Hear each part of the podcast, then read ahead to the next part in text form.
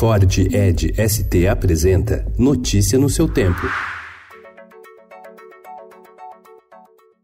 Olá, sejam todos muito bem-vindos. Hoje é quinta-feira, dia 14 de novembro de 2019. Eu sou o Cadu Cortez e ao meu lado, Alessandra Romano. E estes são os principais destaques do jornal Estado de São Paulo.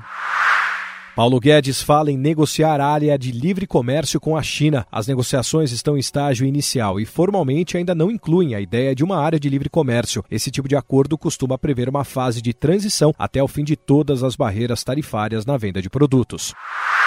Negros são maioria na universidade pública. Especialistas e alunos comemoraram, mas temem que um número esteja inflado por fraudes. No fim do mês passado, um fato inédito. Letícia Chagas foi eleita a primeira negra à frente do Centro Acadêmico 11 de agosto da Faculdade de Direito da USP.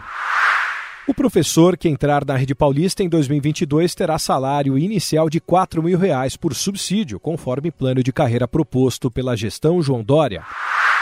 Um dia após se declarar presidente interina da Bolívia, a senadora Janine Anes empossou o novo comando das Forças Armadas, passou em revista na guarnição da polícia e foi ao velório de um coronel. Ela negou o golpe de Estado e anunciou que convocará eleições no menor tempo possível.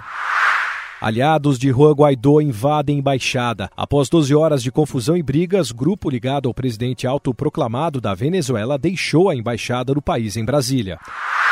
Uma empresa dos Estados Unidos especializada em análises do mar concluiu que não há evidência efetiva de que o óleo que atinge 546 áreas do litoral brasileiro teria sido derramado pelo navio grego Bobolina, principal alvo das investigações federais.